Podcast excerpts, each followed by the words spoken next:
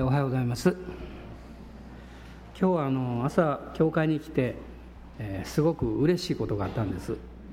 で何かっていうとへえと思うかもしれないんですけどこれあのしおりなんですけどね。ブックマークね。これ実はあのどっかに行って分かんなくなってたんです。で私このしおり大好きなんです。でどこ行ったのかなと思ってたんですけど今日朝あの礼拝に朝来たら受付のところに置いてあったんです。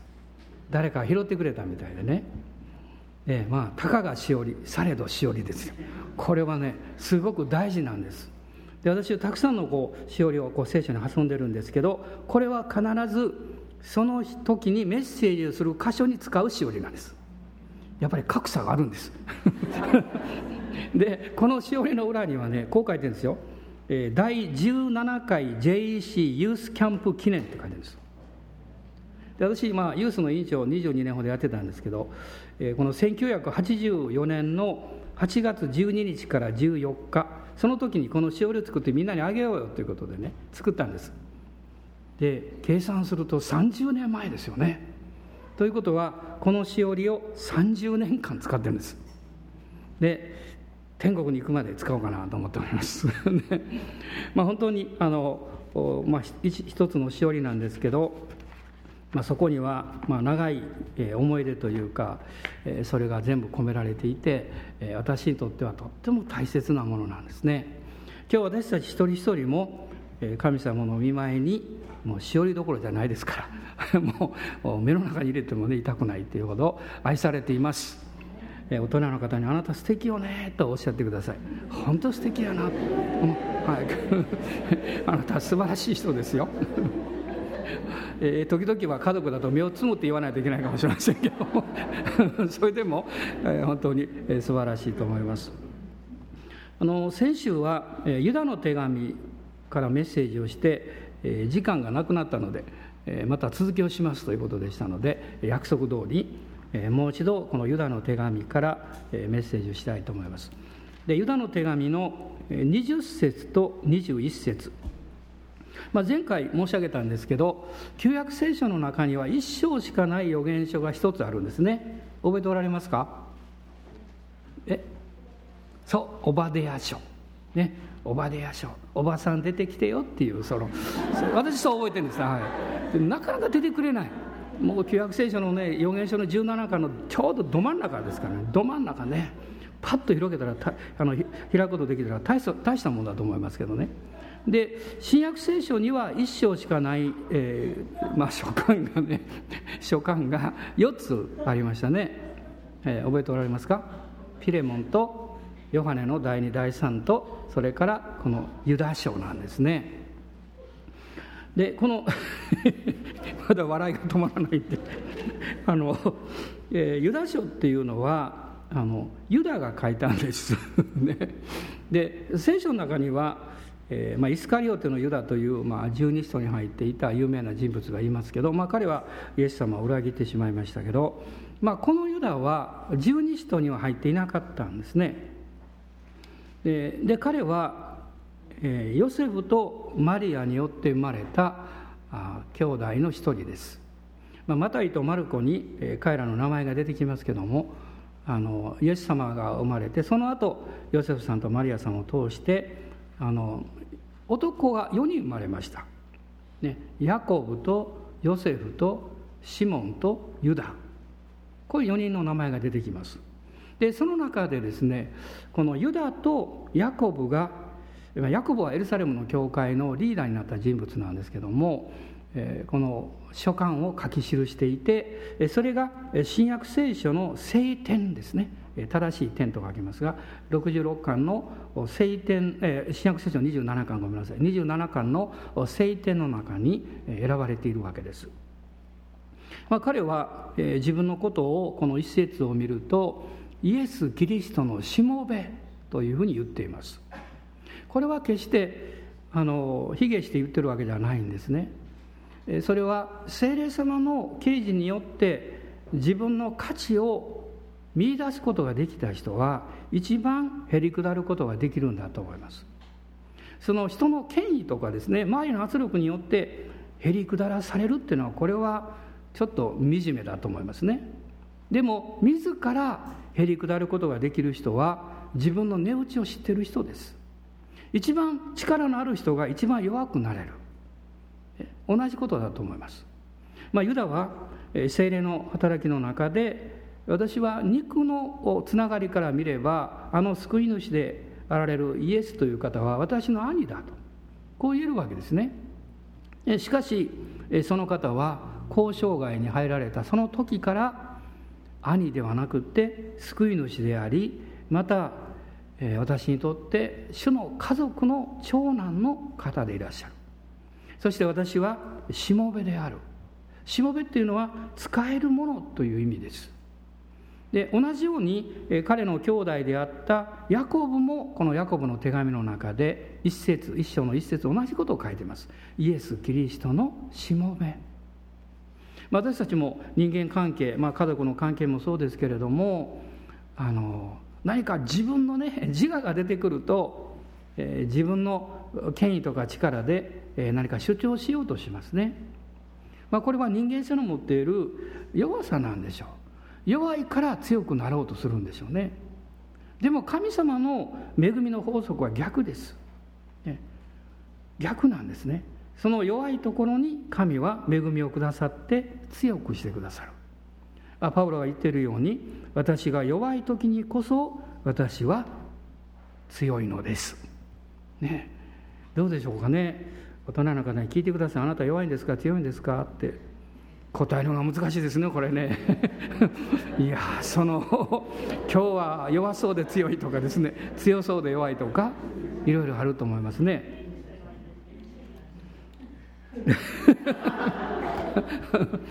でこのユダがですねこの手紙を書いた目的っていうのをこの3節の中に書いてるんですけども、まあ、彼は当初救いについて書き記そうとした。これはあの一つの教会というよりもまあ行動書簡というかその地域の小アジアの教会に宛てて書かれた手紙です。ですからあの救いについて書こうとしたんだけれども今教会にこの世の力がものすごく入り込んでいる。その時に神様が、えー、主にあって、えー、戦うようにその力と戦うようにということで、えー、彼はその内容を変えたようなんですね。この3節の後半にありますけども生徒にひとたび伝えられた信仰のために戦うようあなた方に進める手紙を書く必要が生じました。その必要が生じました、まあ、教会の中に間違った教えそれから世の力というものが入り込んできたわけです。でユダはこのまあ一章しかないですね。この短い手紙の中に実は他の手紙の中には見れないこの得意な3つの出来事を取り上げているんです。で一つはですねこの手紙を読まれると分かるんですけどまず6節を見ていただけますか？6節どうぞ。また主は自分の領域を守らず自分のおるべきところを捨てた見つかりたちを大いなる日の裁きのために永遠の束縛を持って暗闇の下に閉じ込められました。ここに堕落した天使について書かれています。で堕落した天使について、まあ、言及されている箇所というのは他に、まあ、第二ペテロの2章の4節にあります。もう一つはこの黙示録の12章の9節の中には彼らの結末について書かれています。サタン悪魔とそれに従う堕落した天使が地獄に行くんだ、ね、そのことが書かれています。でユダはこの堕落した天使について、まあ、ここで触れているわけです。2つ目はですねこの9節9節一緒にいただけますか？はい。見つかいの頭ミカエルはモーセの体について悪魔と論じ言い争った時あえて相手を罵り裁くようなことはせず主があなたを戒めてくださるようにと言いました。これはですねユダ書にしか出てきません。モーセの、えまあ、ミカエルと悪魔のこの論争について、ね、そういうことがここに触れられています。でこのミカエルというのは、まあ、見つかいの、まあ、頭の一人ですね。ここには見つかいの頭というふうに言われていますけれども、まあ、ミカエルという名前はこのダニエル書の10章の13と21にも出てきますがあなた方の君ミカエル。こういうふうにあの描かれています。また黙示録の12章の7節の中では見つかいたちのリーダーという内容の表現が出てきます。でユダはですねこのミカエルは見つかいの頭であると書いています。で悪魔とミカエルが何を言い争ったのか。それは非常に興味深いですね。この9節にはモーセの体についてと書かれています。でモーセという人物は皆さんご存知だと思うんですね。あの公開が2つに分かれたり10回ね、えそういうのあります。あところでね私ね金曜日の夜ね金曜日の夜ですよ。久しぶりに10回見たんです。あの録画したのが入ってましてねずっと前に。もう何年も見てなかったんですけど夜ふっと1回10回見てみようかなと思ってちょうどみんないなかったのでね。で3時間。見ました。改めてもうよく知ってる映画ですからあの、まあ、チャールズソン・ヘストンも亡くなりましたけどもあのまあ、また今までと違う見方をそこでこう映画を見ながらね、まあ、かなり聖書のこうストーリーに沿って、えー、描いてる映画ですからあのみんな同じじゃないですけどね、まあ、主なところはそうですから、まあ、それを見ながら考えさせられました。で私の中に一つの祈りというか思いが来てね神様あんなに神様に従う人がどうしてあんなに苦労するんですかって。まあパウロしかりですね。あのアブラハムしかりみんなそうですね。主に選ばれるということはこれは大変なことだなと思いました。主に仕えたいと思う人は苦労しなきゃいけない。あるいはそういう試練の中を通らされるんだって。でも私たちの感謝なことは神様がすでに恵みをくださってどんな試練の中にあっても主が支えてくださる。ただ神様は私たちを苦しめようとしてるんじゃなくって私たちの肉の力自分の力がまあ主よもうダメですあなたにギブアップしますお任せしますというのを待っておられる、あなたが何か入れ物の中に、えー、いろ何かが入っていてそこに、えー、きれいな水を入れることできません。全部取り除かれないと。それを待ってる。それだけなんだなと改めて思いました。でこの9節に戻りますけど悪魔とミカエルが何を論争したのか。新明記の34章の5節から7節のところを見てください。新明記の34章の5節から7節です。まあここにはモーセの死について書かれているんですけど336ページですね。ご一緒に読んでください。5節から7節まで。こうして主の命令によって主のしもべモーセはモアブの地のそのところで死んだ。主は彼をベテペオルの近くのモアブの地の谷に葬られたが今日に至るまでその墓を知った者はいない。モーセが死んだ時は120歳であったが彼の目はかすまず気力も衰えていなかった。目はかすまず気力も衰えていなかった。でも神が彼を天に導かれた。モーセを帰りなさい。でモーセはこのピスガの頂でその地上の生涯を終えるわけです。ところがここにありますようにその墓を知った者はいないと書かれています。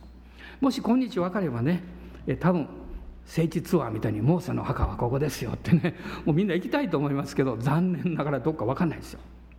でこういうふうに言われてるんですね。このオリゲネスという、えー、彼は2世紀の後半から3世紀にかけての、えー、古代教会最大の学者と言われてますけど、まあ、この人はあのアレキサンドリアのあの出身で、えー、そこであの、まあ、今でいう進学校のようなですね教理学校っていうのを作った人です。後にあの、えーと、アンテオ家の方でも彼は作りましたけれどもこのオリゲネスがこういうことを書いています。モーセが死んだ時にミカエルとミツカイたちが彼の霊魂を迎え遺体を埋葬するために直ちに来たがサタンがモーセはですねエジプト人を殺した殺人者だから埋葬されるに値しないと主張した。ミカエルは激怒したんだけどもその怒りを表さないで神に委ねた。こういう話があるんだそうです。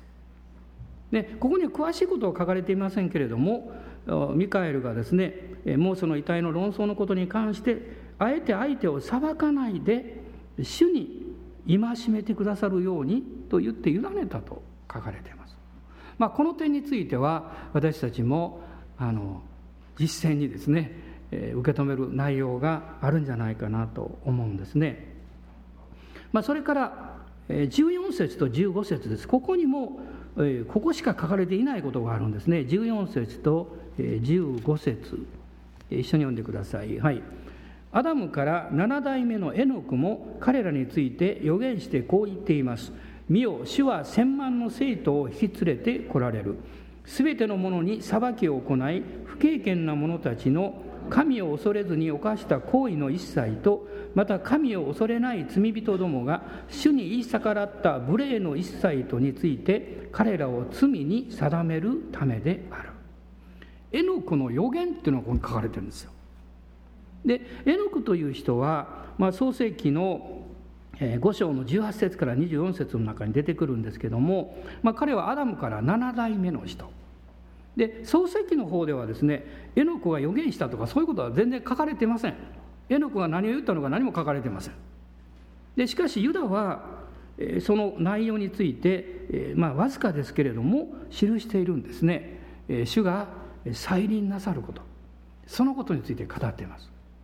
で実はエノクという人はあのアダムとですね、えー、300年間一緒に生きた人です。そのエノクの生まれてからまだ300年ですねあの長くアダムは生きていたんですね。だからそこで会話はいろいろあったと思います。まあ、旧約のこの最初の人々は長いですからね何せね生きてる時代が重なってるわけですよ。でまあ彼はここで不経験な人類を裁くために天使を伴ってキリストが来臨されるんだ。こういう予言をここで語ってるわけです。実はこの引用というのはですねあのどこから取ってるかというと、まあ、紀元前1世紀、まあ、BC の100年頃に書かれたこの外典っていうのがあります。外典っていうのは、えー、前回少し説明しましたけどもあのいろんなこう書物がですね書かれた。であの旧約についてもそうだし新約についてもそうなんですけど、まあ、その中で、まあ、4種類の分類があるということをお話ししましたね、まあ、今日聖典として、えー、聖書と言われているもの、それから全く偽物。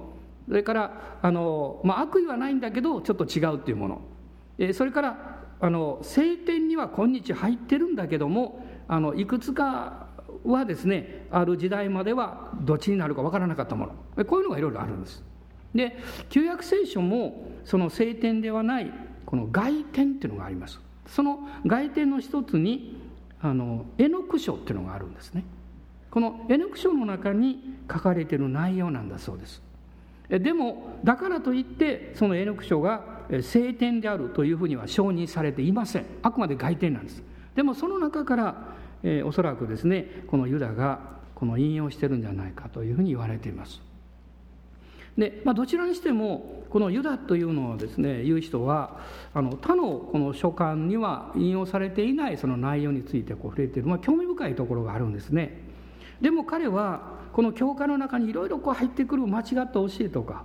結局その目的は一人一人のクリスチャンをキリストから引き離すことです。でキリストから引き離す時にあ例えば私たちがもう一緒にいる人がいるとしますね。その人からあなたが引き離すためにどういう方法を使いますか。大きく言うとです。2つあります。一つは無理やり引き離すことです。これはある意味で迫害とか試練です。もう一つは飴玉を使うことです。こっちに来たら今あるよって言ってね、まあ、そういうふうに悪魔はいろいろ手を使って私たち教会がキリスト頭であるキリストから離れるように仕向けてくるわけです。試練があります。逆に世の誘惑があります、まあ、私は時々ですねイエス様によって救われて恵みを受けた人が元気になったので世の中に帰っていく姿を見ると 残念でなりません。その人たちはきっと何年か後に苦いものをかみしめるだろうなと思います。私はある時あのブラジルのあのある兄弟と話をしてまして面白いこと言ってました。あの彼の教会にリバイバルが起こりましてね。でその時にあの元あの歌手の人で何かあの足を悪くしてねでそれがきっかけで教会に来るようになってイエス様を信じた人がいる。でそのリバイバルの中で癒されたんです。でも癒されたら来なくなっちゃった。ね、でその人にある人があって聞いたそうです。どうして来なくなったんですかって。もう私元気になったから教会に行く必要なくなったんです。って。教会は病院だから、ね、元気になっていつまでも病院にいる人いないでしょうってね。皆さん教会は病院じゃありませんよ、ね、病室はありますけど、ね、病院じゃないですよ。教会は家族でありまた主の軍隊であり、ね、花嫁でありねいろんなことが言われてますけど主と共に主を礼拝する群れなんですよね。だから私たちが癒されて元気になって力を受ければ受けるほど熱心になるべきです、ね、悪魔はごまかすんですね。もっといいものあるよって言って騙されないでください。騙されたら必ず後悔します。何年か後に。必ず後悔します。でユダは、そういうことを警告しています。そして、健全な信仰を持って生きるとはどういうことなのか。まあ、これこのことをこの20節と21節の中で、まあ、大きく3つのことを申し上げたいということで取り上げたんですけども、まあ、その一つのことは、え、最も清い信仰の上にということ、まあ、20節にありました。最も清い信仰。これは精霊様によって与えられる信仰です。で第一コリントの2章の4 4節と5節を開きましょう。で第一コリントの2章の4節と5節です。ご一緒にどうぞ。そして私の言葉と私の宣教とは説得力のある知恵の言葉によって行われたものではなく御霊と道からの現れでした。それはあなた方の持つ信仰が人間の知恵に支えられず神の力に支えられるためでした。ここにパウロは2種類の信仰があると言っています。一つは人間の力知恵によって支えられる信仰。まあこれは人間の持つ、まあ、哲学的なことあるいは宗教心ですね。あるいは人間のこう理性的な働きそういうものによって支えていく信仰です。でも私はそういう信仰によって福音宣教をしたんではないんだということをこの4節の中で言っているわけですけどももう一つは神の力によって支えられる信仰です。今日あなたを支えている信仰はどちらですか？もしあなたが自分に失望してああ私は不信仰だなって言うんならあなたは人間的な知恵によって支えられています。あなたは神の力で支えられる信仰に生きているならばああ私は失敗しただからハレルヤと言えます、ね、あ私は弱いだから感謝しますと言えます。私はもううまくいかないんです。でも私は主に信頼しますと言えます。それはあなたを支えている信仰は神から来てるからです。精霊によって与えられてるからです。この精霊によって与えられる信仰はあなたに啓示を与えます。つまりイエス・キリストというお方また神ご自身という方をあなたに体験させてくれます、まあ、さっきジュニアの人たちが素晴らしい経験しましたね。本当にね。雨降ってきて流しそうめん食べよう思ったら食べれなくなった。どうしようってね。慌てずそこで祈り会が始まった、ね、おそらくそうめん食べたいって祈ったわけじゃないと思うんです、でも雨が降ろうが私たちはそうめん食べられなくても神様は感謝しますよったんだと思います。そうしたら晴れてきた、ね、たかがそうめんですよ。されどそうめんですよ。この小さな出来事がそこにいた人々の心にああ主は生きていらっしゃる。神様は私たちの小さな祈りも聞いてくださる。私たちを愛しておられる。分かるんですよ。体験するということはもうこれはですねもういろんなことをもう一生懸命教えられるよりも一回の体験で十分です。精霊の啓示というのはそれをあなたに明確にしてくれるんです。キリストを表してくださる。そして祈りの力を表してくださるんです。そしてイエス様の十字架の贖いが分かってくるんです。このヘブル人への手紙の9章を開いてください。ヘブル人への手紙の9章です。9章の12節にイエス様の贖いのことが出てくるんですけれども9章の12節一緒に読みましょう。はい。またヤギとこうしたの地によってではなくご自分の地によってただ一度誠の聖女に入り永遠の贖いを成し遂げられたのです。イエス様がなぜ神の御子がなぜ人間になられなきゃいけなかったのか、まあ、理由は簡単なんですね。神でなければ人は救えない。人間でなければ人間のために死ぬことができない。しかし完全な人間はいません。だから神が人間になられたんです。単純なことです。そしてこの人となられたイエス・キリストが私たちの身代わりとして十字架で死んでくださって罪の永遠の贖いを成し遂げてくださった。かつては旧約においてはこの牛とかもういろんなこの羊とかですねいろんな動物をいろんな動物ありますが種類は決まってますけど ね、その主に捧げ物をこう捧げたわけですけどでもどんなに王子を捧げようがどんなにですね可愛いこの子羊を捧げようが人間よりも劣ってるわけですから。人間を永遠にあがなうことはできないですよ。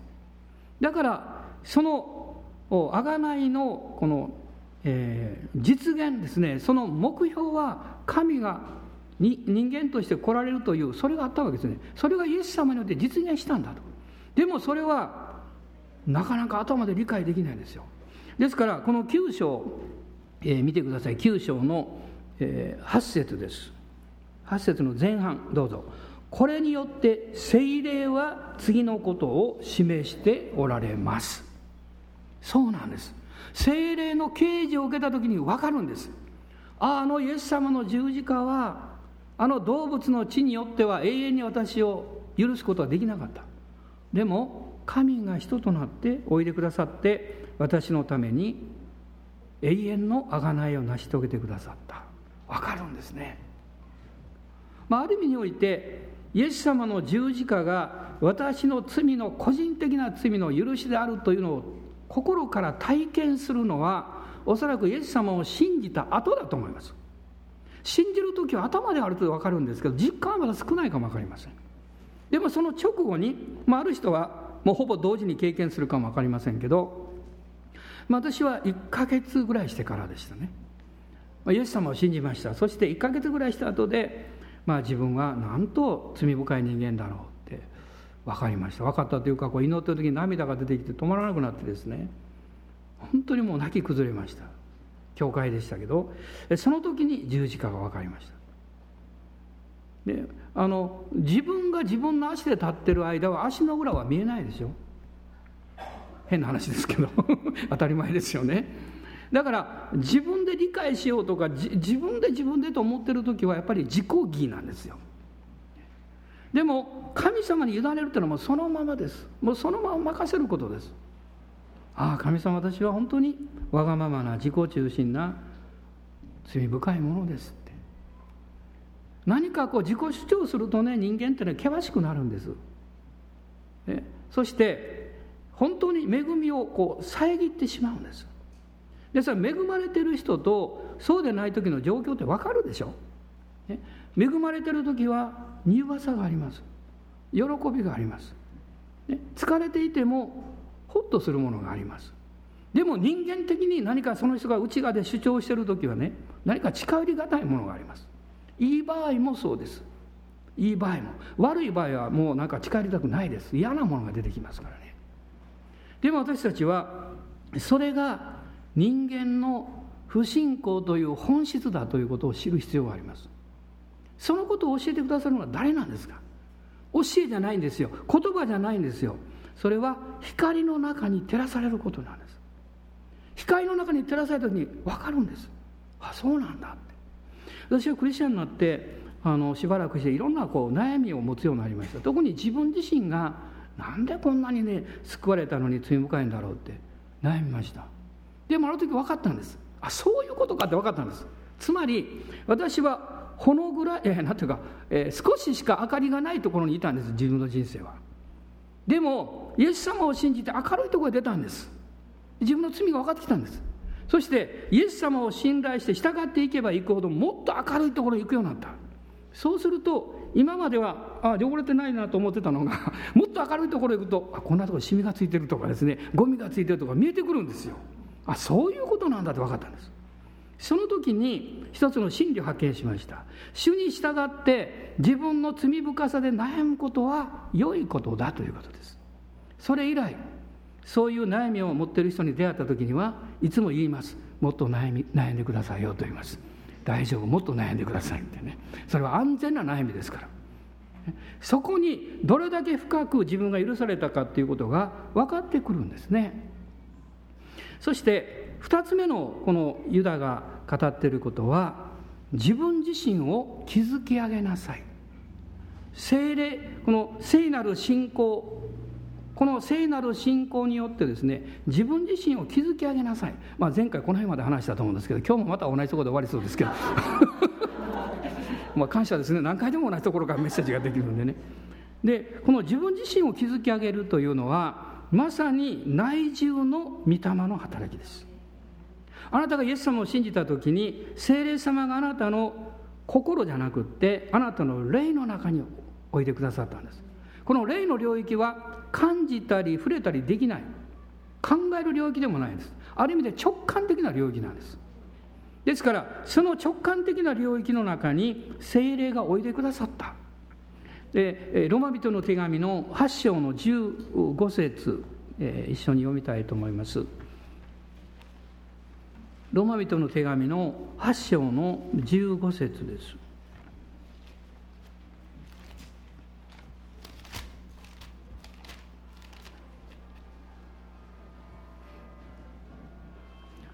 えー、この音はもうやめなさいということでしょうか。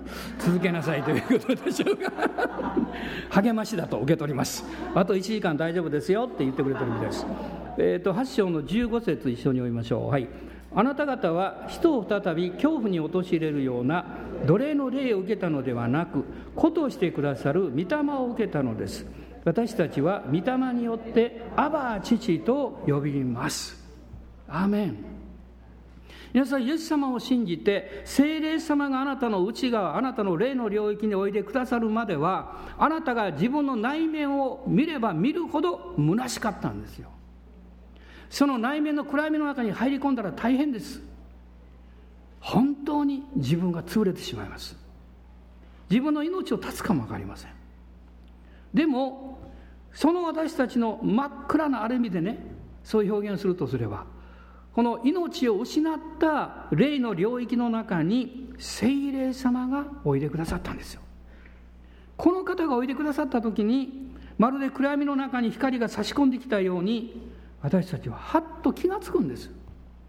確かに暗闇の状態にいる自分を、えー、がなくなったわけじゃないです。しかしそこに希望を持つことができるんです。力を持つことができるんです。そしてそのところに誰もいないと思っていたそのところにあなたが静かな霊の耳を傾けると声が聞こえてきます「アバ父。アバ父」あなたの中に新しく生まれた精霊による命です。私の理性はしばらくは受け入れることできません。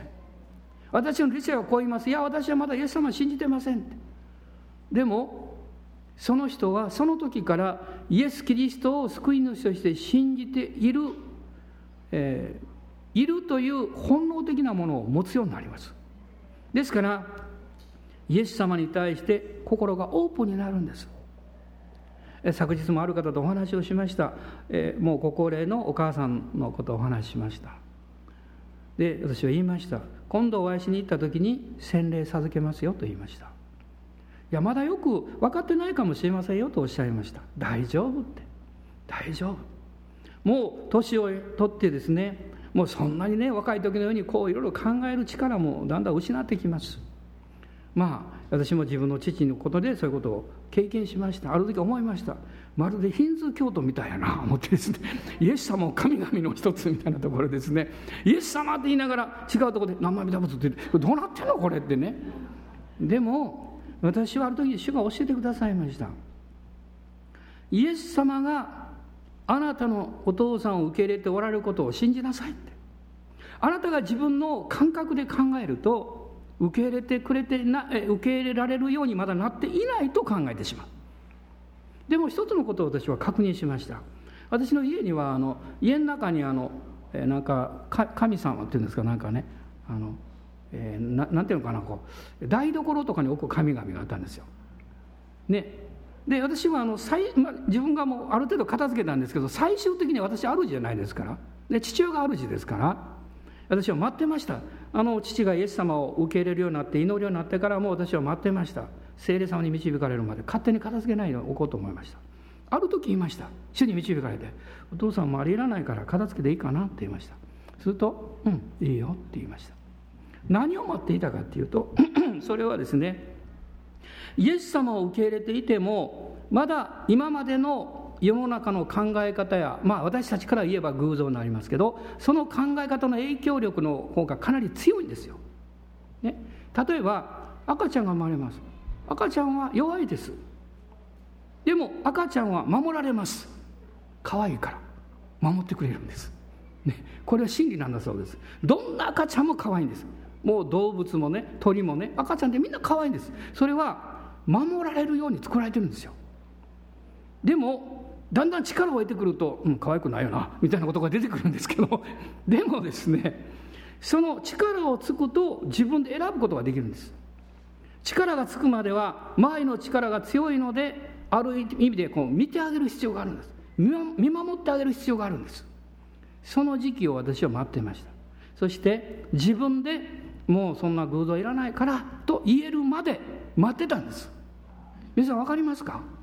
ここに私たちのまあかっこよく言えば愛と忍耐がいるんですよ、ね、クリスチャンはちょっと慌てすぎる。あなた信じたらどうしてこんなことやってんの？とかですね。早くこれも片付けなさいとか。そんなことするから傷つけるんですものすごくでも大事なことはそんな前のことはもう関係ないんです。その人のイエス様を信じる信仰が育っていくように助けてあげることです。失敗しても大丈夫大丈夫ってね。まあいろんなものまだ私わからないけど、まあ、大丈夫大丈夫って。例えば怪我をしてですね治ってくる時にね傷跡にまあかさぶたみたいにできますよね。無理に剥がしたらまた血が出てくるでしょ。う 待っておかないと、ね、私たちが新しく変えられていくというのは、えー、救われるのは瞬間ですけどその人の人生が、えー、主によってリニューアルされて変えられていくのは時間がかかるんですよ。そこに私たちは本物の信仰が必要です。神様の愛を持って見てあげないといけない。神様の恵みを持って信じてあげないといけないんです。それが私たちに課せられているクリスチャンがね生徒たちのために祈りなさいという意味だと思います。でこのユダは私たちがですねこの自分自身を築き上げるということについて彼は語ってますけどこの内容はものすごく私は深いと思うんですね。あの私たちは精霊の内需の精霊によって何が築き上げられていくのか。私は自分なりに3つのことを考えてますいつも。一つはその人のセルフイメージが回復していく。その自分の価値を発見していく。で自分の値打ちを発見する一番の場所はどこなんですか？作り主に会うことです、ね、作った人はその作品の価値を一番知ってるんです。私たちを作った方は創造主である父なる神なんです。つまり私たちが精霊の助けによって御言葉から父なる神の素晴らしさを知れば知るほどその人のセルフイメージは回復していきます。私を作ってくださった方が素晴らしいと分かれば私も素晴らしいと分かるんです。もう一つ二つ目のことはですねあの、えー、今言いましたと重なってるんですけどこの神様の素晴らしさを知るということですね。神様の素晴らしさを知ることによって、えー、実はセルフイメージが回復しますけども同時にあなたの信仰が癒されていくんです。そして回復させられていくんです。その結果もう一つのことが起こります。それはあなたの人生のイメージが回復していくということです。救われていてもまだ惨めな生活をしているクリスチャンがたくさんいます。その惨めって意味は私物質的なことを言ってるわけじゃないんです。心が惨めだということです。心がその何というか孤児ですね。イエス様の表現で言えば。そこには温かい関係がないんです。いつも孤立してるんです。でもあなたの人生が豊かになるというのは人生が豊かな人は良い交わりをたくさん持っています。良いつながりをたくさん持っています。そうでないと内側が恵まれて喜んでいてもいつも寂しいです。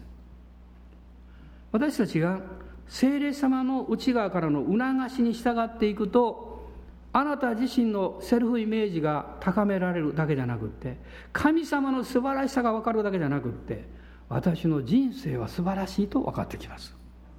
お金なくても関係ないです、ね、いろんなことがうまくいかなくてもそれはいいんです。もう山あり谷ありです。喜んでる人は悲しみ経験します。悲しんでる人はまた喜び経験します。多く与えられた人はまた失う時がやってきます。どうぞ心配しないで。また神を与えてくださいます。ですから外側のことではなくってあなたが自分の人生をどう考えているのかということです。今日皆さんどうですか？あなたはあなたの人生を素晴らしいと受け止めようとしていますか？確かに問題があるかもしれない。痛みがあるかもしれない。辛いこともあるかもしれない。どうしてこんな悲しいことが起こるんですか？という叫びもあるでしょう。でも私は神様あなたの御手に委ねて私の人生はキリストにあって幸いであると告白しますと。言っていいんです。言っていいんですよ。その今の一番大きな問題はおそらく人生のイメージの回復だと思います。クリスチャンにとって。多くのクリスチャンはですね救いの喜び持ってるんです。神の子であることも知ってるんです。しかし自分の人生のイメージはものすごく低いんです。だからそれを償うかのように一生懸命世の中で何とかしようとしてるんです。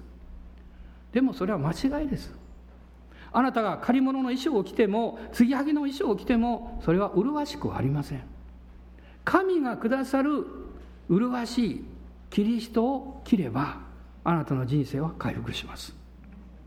そのために私たちが実際にすべきことがあるんですね。今日はここまで言って終わります。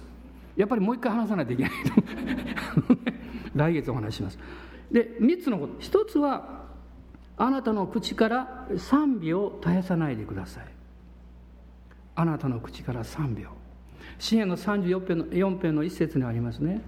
私はどんな時にもどんな時にもね主を褒めたたえると言ってます。私の口にはいつも主へのつぶやきがあるじゃないですね。賛美がある。口にはいつも何かあるんですよ。その賛美は何かうまくいってるから賛美するんじゃないんです。それはもしそうだったらそれは取引です。神の国は取引じゃないんです。100%上からの恵みなんです。信じることが先なんです。ですから私は意志で信じるんです。意志で賛美するんです。神が良い方だから私はあなたを賛美します。これはある意味で良い習慣を身につける必要があります。私の周りにも今どんどんそういう人が増えています。いつも賛美してます。いつも神様に感謝してます。皆さんそういう方々の人生を見てください。問題がないわけじゃないんです。ある意味ではあなたよりも厳しい試練を通ってるんです。しかし彼らは悲しい時は誰よりも上からの慰めを受けるんです。厳しい時は誰よりもイエス様の勇気を受けるんです。なぜですか？彼らの口にはいつも賛美があるからです。そしてもう一つはですね神様がよくしてくださった証を絶えずすることです。小さなこともそうです。私は今回正解に行ってそのことをすっごく教えられました。彼は癒しの伝道者ですからこう言いました。おそらくこのスカンジナビアの人もそうだけども日本の人たちも神様が例えば癒してくださってもすぐに癒されたって証しないでしょうって言われました。そうだと思いました、ね、例えば癒されたと思ってもでもな1週間ぐらい様子見てからとか言ってですね。フィンランドでは1年後に言うんだそうです。半分冗談かも分かりませんがそれぐらい。でも皆さん例えば風邪をひいて休んで治ったとします。で友達が心配してくれたから治ったよって言おうと思ったらいやまた引くかもわからんから1年ぐらいしてから言おうか。そんなこと言わないでしょ。また引くかもしれません。でも治ったよって言います。ここなんです。なるほどと思いました。どうして神の国の文化がこの日本のクリスチャンの中に根付きにくいのか。その一つはやはりここにあると思います。主がよくしてくださったことを絶えず告白しないからです。皆さん嘘だと思ったらねあのあれですよ。あの神戸の CPM とかね言ってください。もううわーって言ってますからもうちょっと黙れっていうぐらいですね。もうもうとにかくもうどんどん言ってますから。だから恵みが溢れていくんですよ。どうぞ皆さんこの礼拝の後もそうです。主がよくしてくださったことを思いついたら言ってください。この礼拝中で私頭痛が癒されたんですとか。え腰痛が良くなった。ね。でまだ完全じゃないけどかなり良くなったとか。言ってください。言わないからあなたはまたその雰囲気に戻ってしまうんですよ。神の国の文化っていうのは証しをすること告白することによって絶えずそれが成長しています。広がっていきます。この詩篇の109編のあ109編の30節を読みたいと思います。詩篇の109編の30節です。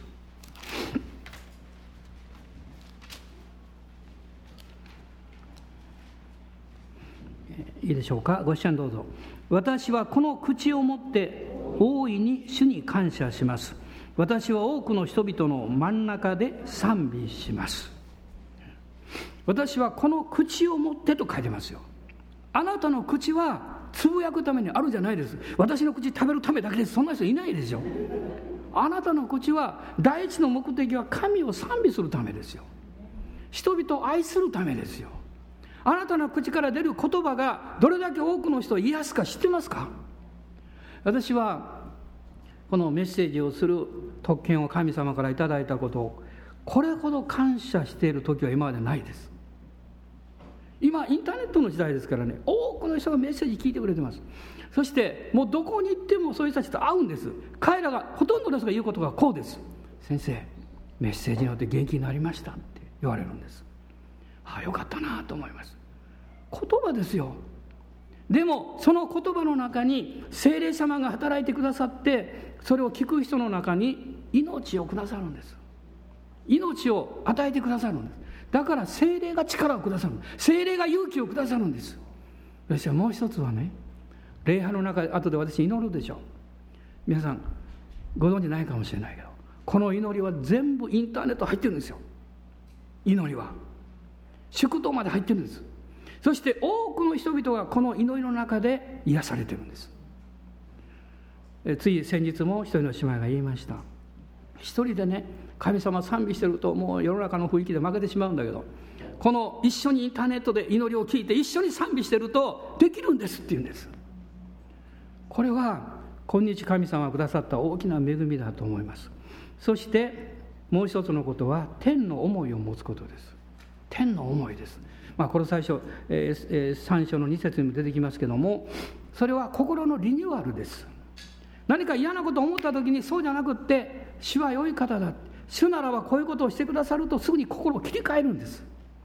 その思いを保つんです。最初は訓練が必要です。しかし訓練するとそっちの方が自然になります。そちらの方が自然になります。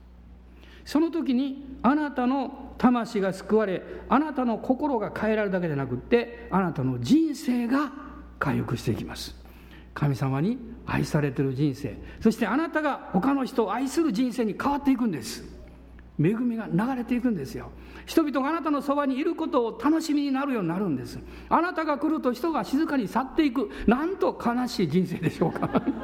でもあなたが行くと人々が何かカップを持ってやってくる、ね、一緒にお茶飲みませんかとか話しませんかとかもうちょっと一人にしてほしいんだけどと思うぐらい人々がやってくるそれは恵みだと思います。あなたの人生が癒されてるからです。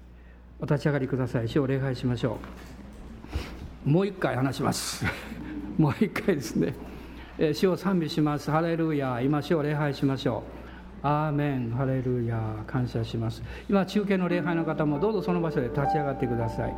そしてイエス様を崇めましょう。主は良い方です。ハレルヤ感謝します。本当に辛い経験をなさった方もいらっしゃいます。つい数週間前も本当に辛い経験をある方がなさいました。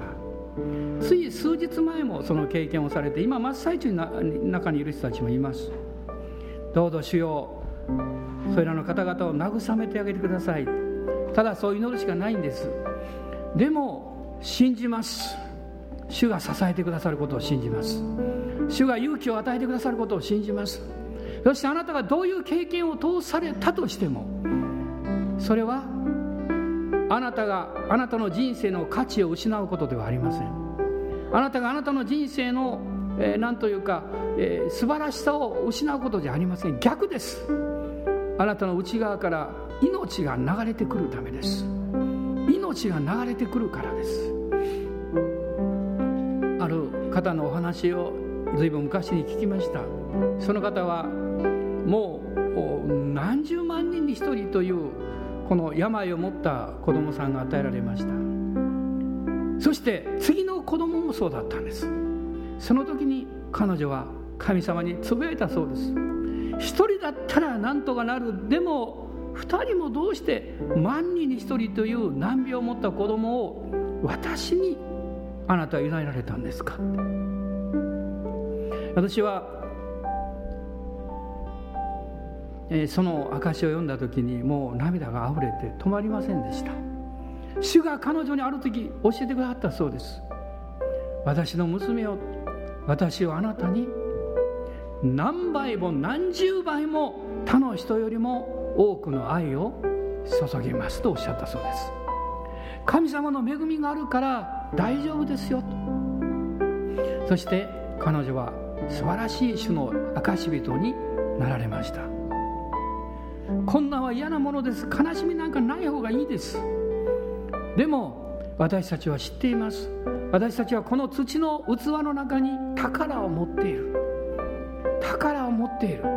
死は私たちのうちに働き命はあなた方の中に働くのですと。主をあなたの御心が好みになりますように。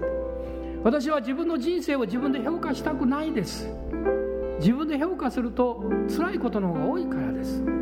何か落ち込んでしまうことの方が多いからです。でも主が愛してくださってあなたは私の目に高価で尊い私はあなたを愛してるとおっしゃってる。その主の言葉により頼みます。その主の御手にお任せします。なぜなら主が2000年前に私たちのために永遠の贖いを完成してくださったからです。そのことを知ってるからです。アーメン感謝します。アーメン感謝します。ハレルヤハレルヤ。おーイエス様感謝します。アーメン。どうぞ今主をあがめましょう。自由にお祈りください。アーメン。おー主よ。アーメン。ハレルヤハレルヤ。感謝します。あなたは尊く素晴らしい人です。誰があなたを訴えるんですか？誰があなたをダメだと言うんですか？イエスの皆によって退けと言います。アーメンハレルヤ。おー主よ感謝します。あなたは愛されてる人です。アーメン感謝します。どうぞ自分の自己憐憫や惨めさの穴の中に入り込まないでください。エリアに主がおっしゃいました。その穴から出てきなさい。山の上に立ちなさいとおっしゃいました。私たちは主の山に立ちます。イエス様の十字架のところに立ちます。アン聖霊様がうちにいらっしゃってアバー父と祈ってらっしゃいます。アバー父と祈ってらっしゃいます。アーメン。ハレルヤ。あなたを今打ちのめそうとしている環境はあなたに屈服します。あなたが死を礼拝すれば。王の王である方を崇めればあなたの周りの状況をあなたに屈服します。おーハレルヤ。